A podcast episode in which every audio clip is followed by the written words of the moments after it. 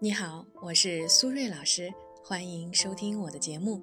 如果你喜欢今天的内容，欢迎关注、订阅和评论。你们的支持是我继续创作最大的动力，谢谢大家。今天我想和大家分享的话题是一个经常啊被大家讨论的问题，就是为什么很多大龄剩女嘴上说的要求并不高，为什么还是找不到男朋友呢？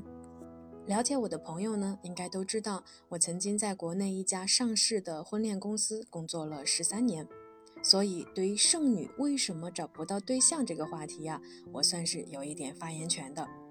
在这里呢，我也想先声明一点，社会上呢有剩女，自然就有剩男，就像有普信男，自然也有普信女。今天呢，我们不是要搞男女对立，只是呢，针对大龄的女性，为什么总是说自己要求不高？但是却还是很难脱单的问题进行分析。如果呢正在听节目的朋友对我们今天的话题感兴趣，可以分享你的观点，在评论区和大家一起互动。当然，如果你也遇到了一些心理或者情感的困惑，也欢迎呢添加我的微信 b h 苏瑞和我聊一聊。再说一遍，我的微信是 b h 苏瑞。回到我们今天的话题啊，我觉得。大龄剩女单身的主要原因呢，包括以下几个方面：第一，择偶要求理论上合理，现实中错位。一般来说呢，女人天性的慕强心理，都想寻找呢比自己更有资源、更有能力的配偶。比如说，一般的大龄单身女性的硬件条件都是比较优秀的，一般呢都是九八五、二幺幺的本科、硕士，或者呢有留学背景。工作呀，都是在民企或者是事业单位，甚至呢有北京户口、有房有车，所以他们想找比自己强的人，一点也不奇怪。这个呢，其实是完全符合进化心理学的，因为慕强啊是由人的动物属性和生物本能决定的，也是符合当下的社会属性的。但是问题是。比他们更优秀的男性呢，在择偶的时候，其实不是很看重这些女性本身的资源。举个例子，一个男生自己有北京户口，他就不会太在乎你有没有户口。再比如，他自己的年薪很高，他也不会在乎你的收入。大概率呢，更在乎的是女性的外形条件或者是情绪价值。相反，只有那些本身的经济条件一般的人。反而呢，更在乎女方的家庭背景实力以及女方的经济收入。所以啊，从这个角度来说，很多看起来优秀的大龄女青年的择偶条件，理论上是合理的，但是在现实中却是错位的。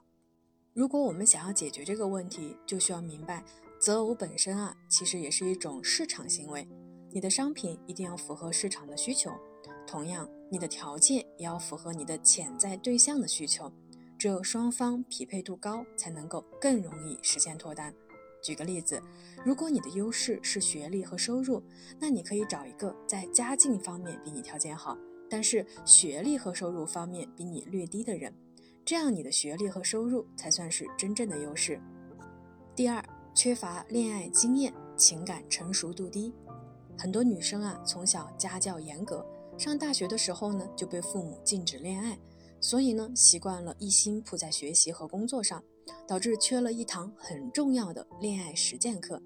所以呀，他们在初期和异性接触的时候，会很容易表现得非常的拘谨、害羞和木讷，让男生啊接收不到信号，不知道应该怎么和他相处。但是呢，接触的后期啊，他们往往又会呈现出粘人、没有安全感的表现，让男生呢感到有压力，不知道应该怎么做。这些问题总体来说，其实就是情感成熟度低。大白话说呀，就是情感不成熟。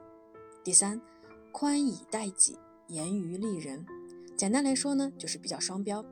比如说，很多女性会觉得男人应该要尊重自己，要绅士、礼貌，要主动、热情，看起来也没有错。但是呢，他们的表现呢，却往往是自我、苛刻、冷漠和挑剔。比如说，在相亲和约会的时候，有的女生啊觉得对方不符合自己的眼缘，就直接转身走人；还有的女生呢会觉得自己是女生就有迟到的权利，并且是考验对方的方式。但是如果是男生用同样的方式对她，她肯定是完全不能接受的。这个呀就是双标的体现。他们的通性啊，就是不了解男人，也不了解男性思维，主要呢活在他们自己的思维中，几乎很少有人会反思反思他们自己是不是有问题，该不该改变自己。总的来说呢，习惯双标的人都不会觉得自己有问题，如果有错，那都是别人的错，不管是相亲几十次还是几百次，都是别人的问题。长此以往呢，就会形成自我认知障碍，自然啊就会被剩下了。总而言之呢，其实大龄剩女确实是由于成长环境、性格特质导致的，所以呢，他们对自己、对男人、对亲密关系本身有认知障碍。这些障碍呢，最终导致很多男性在了解他们以后，不想继续交往下去。好了，时间差不多了，我们今天的节目就先到这里，感谢大家的收听，我们下期节目再见啦，拜拜。